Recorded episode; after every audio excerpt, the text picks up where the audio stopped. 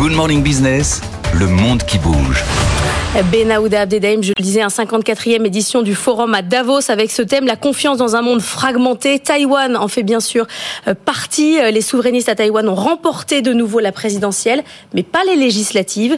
Que donne la nouvelle reconfiguration politique taïwanaise? C'est comme si les Taïwanais euh, n'avaient pas vraiment tenu compte de l'attention mondiale euh, dont ils ont tant été l'objet ces derniers jours. Un observateur américain du scrutin à Taipei qualifie même ces élections d'ennuyeuses euh, ce qui atteste à ses yeux que l'île est devenue une démocratie normale. Le taux de participation à 72% est le deuxième plus bas euh, enregistré depuis que la présidence se décide au suffrage direct en 1996. Alors somme toute, d'après cet observateur, rien de très inspirant ou de polarisant. Le vice-président sortant Lai Ching-te euh, pour le Parti démocrate progressiste gagne son sans éclat avec 40% en parvenant à convaincre de l'utilité de sa longue expérience au pouvoir. Le candidat de la principale euh, formation d'opposition, le Kuomintang, euh, arrive lui euh, six points et demi derrière. Mais la grande nouveauté politique, c'est bien le score du Parti populaire. Avec 26,5% des suffrages, il a réussi à briser le duopole historique, notamment auprès des jeunes et moins jeunes, semble-t-il. Des enquêtes d'opinion effectuées avant samedi plaçaient le troisième candidat dans la tranche des 20-40 ans, assez loin en tête devant les deux premiers. Outre ce paramètre générationnel, le prochain président de Taïwan va devoir composer avec un parlement où son parti, même s'il résiste tout à fait en, suffrage exprimé, n'obtient pas la majorité absolue. Cela ne peut donc que ralentir la mise en œuvre de son programme. Un professeur singapourien de sciences politiques, cité par la première agence de presse taïwanaise, constate même que les nouveaux venus du Parti populaire ont doublé leur score aux législatives, ce qui explique-t-il reflète un mécontentement à l'égard de questions strictement intérieures telles que euh, les bas salaires ou les prix élevés des logements et n'a pas grand-chose à voir avec la République populaire de Chine. Pour ainsi dire, du point de vue de nombreux électeurs taïwanais, tout ne peut pas se résumer à l'épreuve de force géopolitique avec Pékin. Alors derrière, il y a bien sûr euh, la question des États-Unis et de la Chine. Quelles ont été les réactions?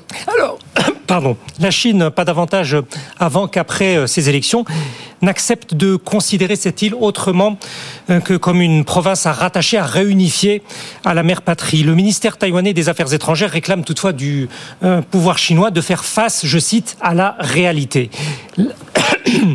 Excusez-moi, une petite extinction de voix. La diplomatie taïwanaise met en avant les félicitations qui sont arrivées en provenance de plus de 50 pays, dont une douzaine d'alliés, en tête les États-Unis. Le gouvernement américain a aussitôt dépêché une délégation informelle euh, à Taipei, témoignage selon le président élu du soutien fort de Washington à la démocratie taïwanaise, même si Joe Biden a aussitôt affirmé hier que les États-Unis ne soutiennent pas une indépendance de l'île, ce qui supposait tuer dans l'œuf tout éventuel projet de déclaration unilatérale dans ce sens par Taïwan Taïwan. Lai Ching-te, euh, qui euh, prend ses fonctions dans quatre mois, n'a pas évoqué d'ailleurs une telle perspective depuis samedi, même s'il juge l'île de facto indépendante.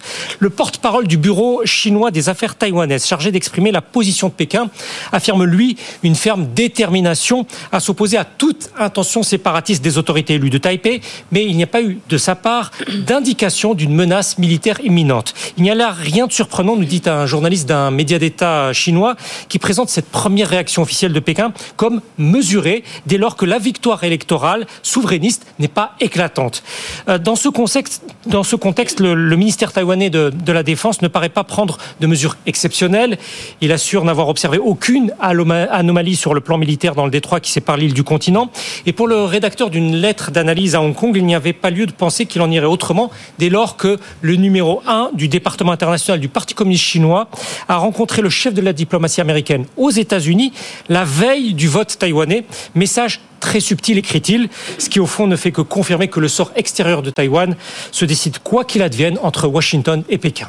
Merci beaucoup Benahouda. Le monde qui bouge, c'est à retrouver en replay et en podcast.